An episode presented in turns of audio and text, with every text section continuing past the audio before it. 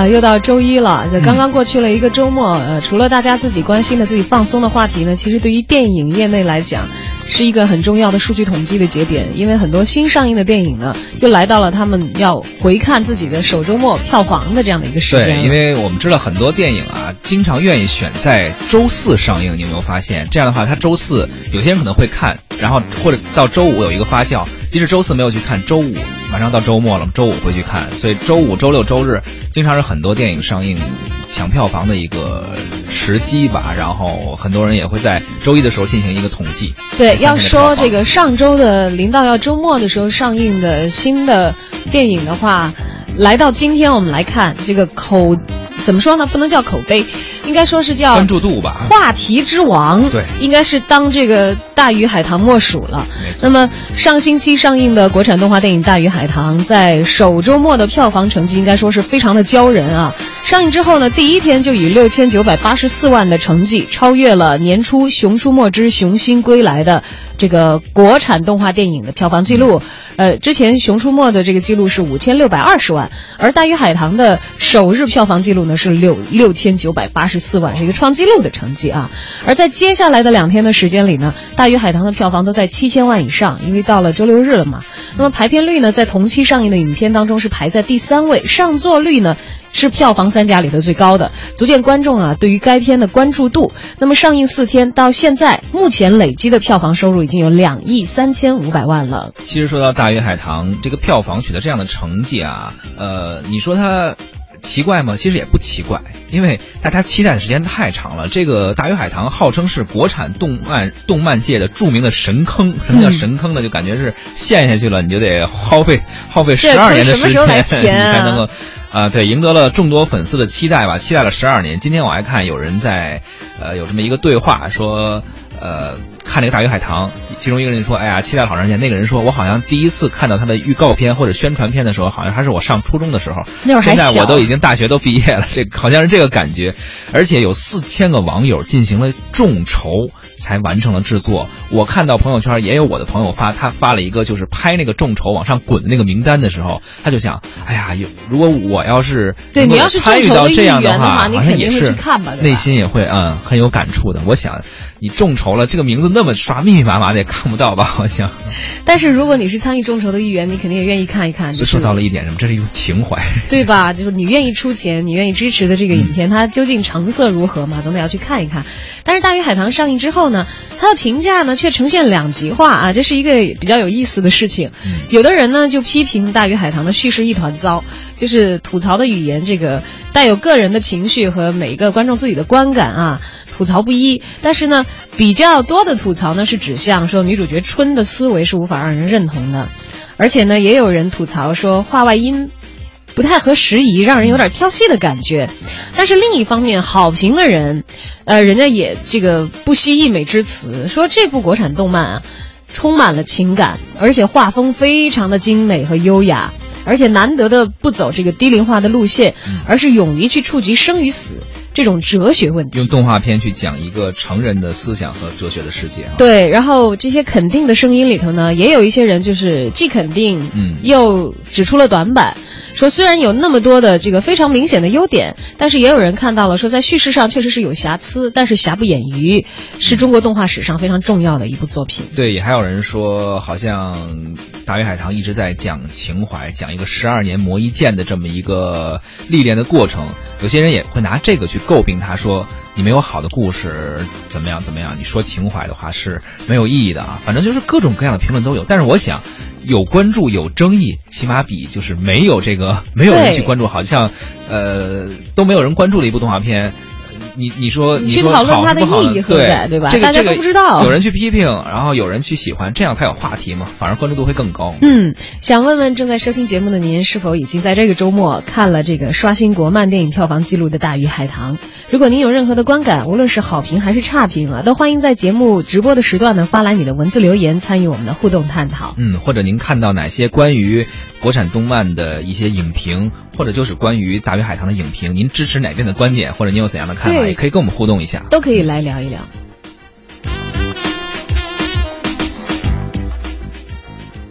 四十五亿年前，这个星球上只有一片汪洋大海和一群古老的大鱼。从出生开始，他们就从没忘记。你还记得我吗？我叫春，我来自海底世界。我是海岸边那条红色的海豚，我妈给我取名春，她希望我以后接她的班，掌管海棠花的生长。我们掌管着世间万物的运行规律，也掌管着人类的灵魂。所有人类死后的灵魂都藏在这儿。我一定要救活他！你根本无力回天。快，你必须从这里飞上海天之门。春，春，快走！快飞呀！海天之门开！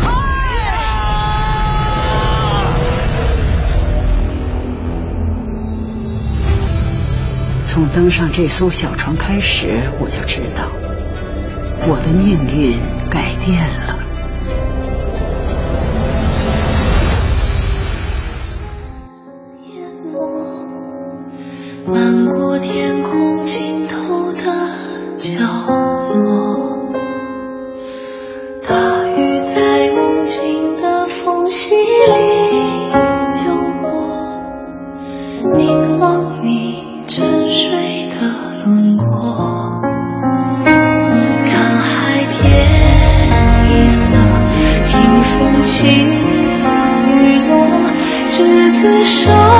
吹散苍茫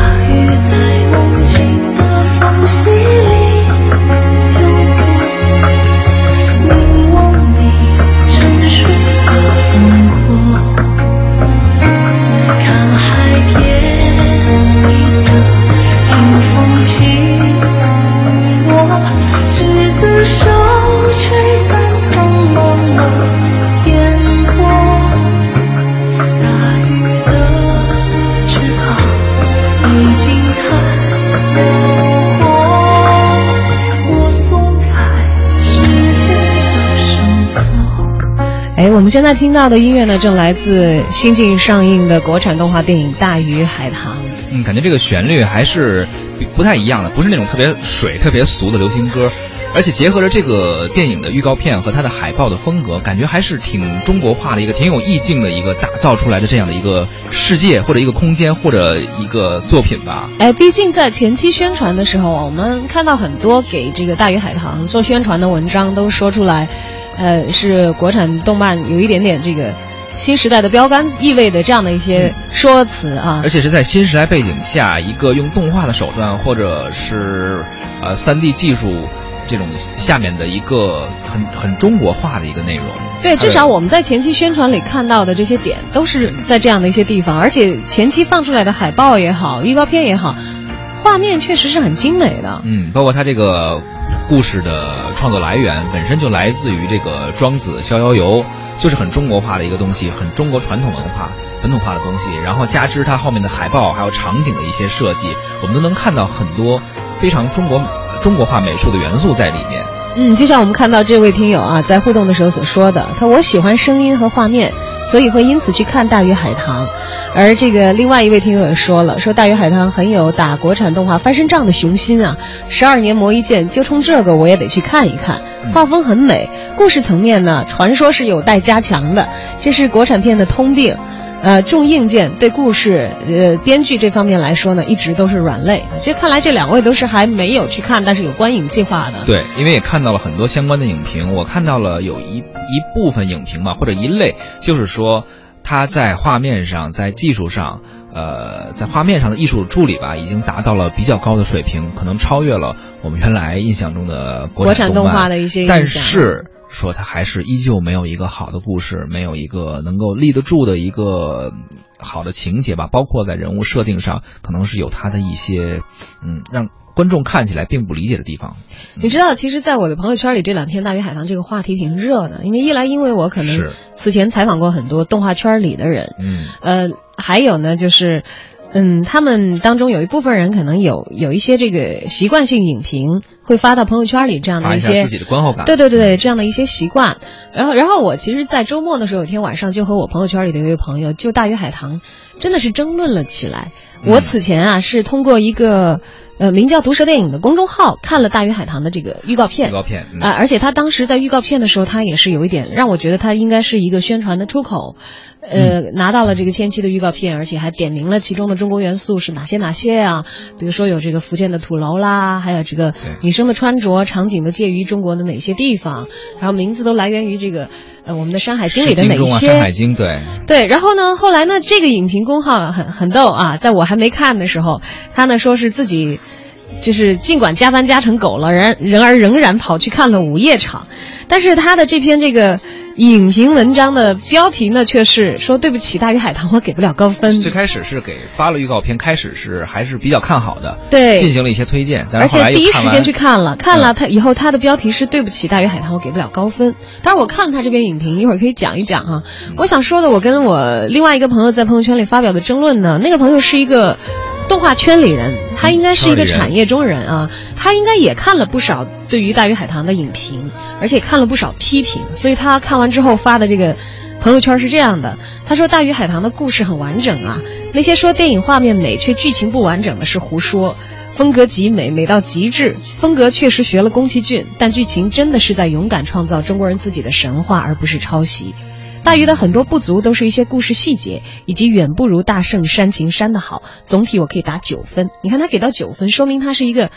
呃，很赞同这部影片的，就给高分的一个观众。我觉得他说的其中有一个点，就是我们在努力的寻求中国的原创故事，在发源于我们中国传统文化本身、思想精髓本身去开始进行了一个创新。虽然细节还有一些瑕疵，他所肯定的是他的这种创创创新的精神。嗯，其实可能也就是在这一点上，我不是这个互动一下没有？我当然互动了一下，甚至有可能就是他对于我的一些。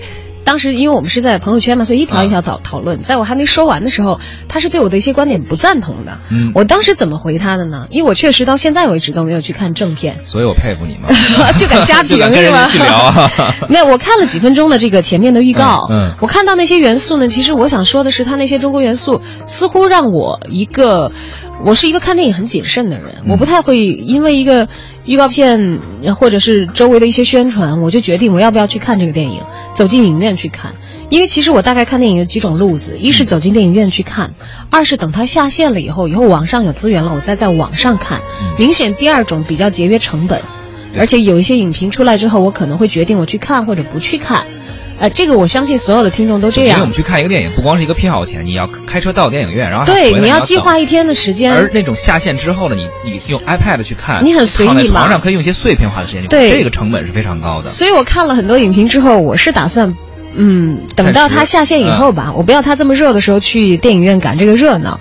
呃，为什么我说看了这个预告片以后，我没有觉得那么的中国风？我跟他说说，我觉得里头的中国元素，就目前我看到的还是比较流于表表面。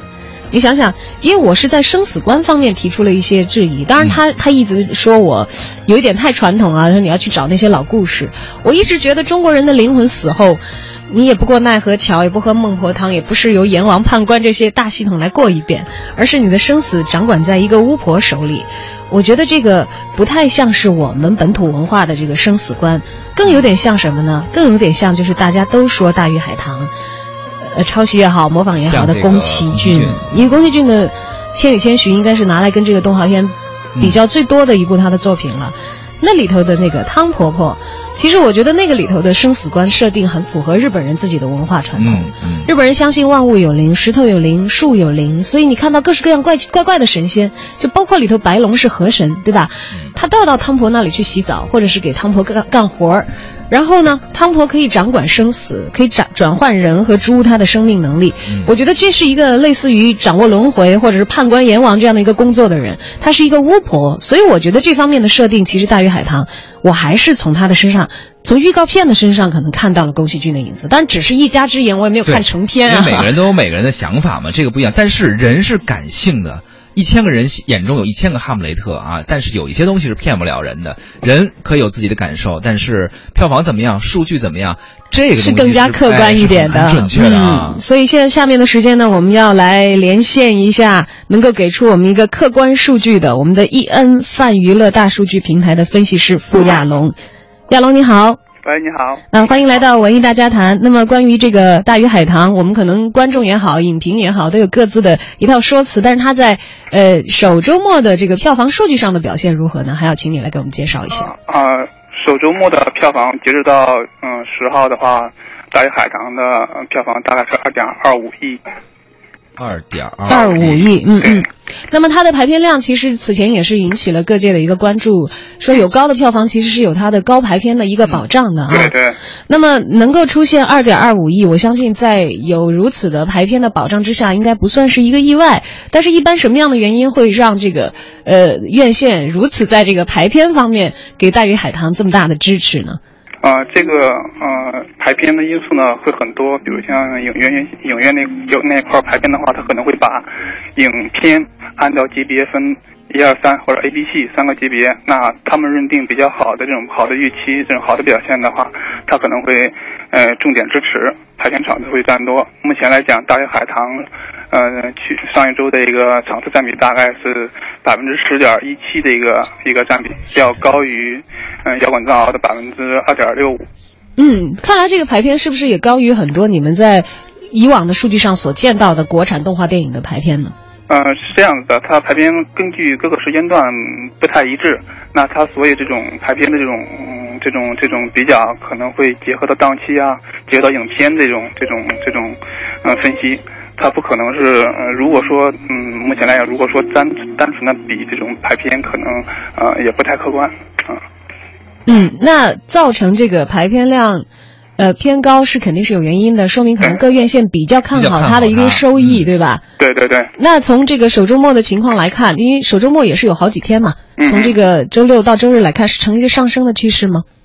呃，排片现在目前排片还是比较稳定的。嗯，这个会维持一段时间，一啊，就这种。大鱼海棠目前来讲，比如像嗯嗯、七月，比如像这种嗯、呃今天的这种排片场次大概比较比较高，大概是呃五万多场，五万多场的一个场次。嗯然后明天的话，如果按照可见的数据，明天的话可能会比较少一些，就会少一些。随着这种影片，随着它的这种嗯上映时间段的比较嗯增多嘛，它的一个排片场次结合到新的新影片的上映啊，各个因素，它会其实总体来看它是一个下降的一个过程，除非是这种爆品，对嗯，除非是爆品的话，它的排片场次会慢缓慢的一个上升。而且如果是口碑爆款的话，说不定在下个周末的时候又会有 这个比工作日更高的一个排片出现啊。对对对对，比如像之前的一些这个《夏洛特烦恼》那种明显的爆品的话，它的一个排片场次是一个你会看到会是一个比较明显的一个上升。嗯，一般情况下，整体来看，那种排片场次一般都是整体处于下降的一个，随着时间上映的天数不断增加。嗯，那么《大鱼海棠》目前来看，就是首周末是给出了一个国漫的非常不错的成绩，突破了以前的这个票房记录，熊出没》产生的记录。那么它到底是螺旋式上升，还是在首周末之后，呃，随着口碑或者是其他原因的影响，排片就下降呢？这个我们也要给一点时间啊。我们也感谢我们的伊恩范娱乐大数据平台的分析师付亚龙，也欢迎亚龙和您的公司同仁跟我们一起共同来关注，呃，这部影片在走进院线之后它的成长态势。谢谢。未来更好的好的多的电影，，嗯。嗯。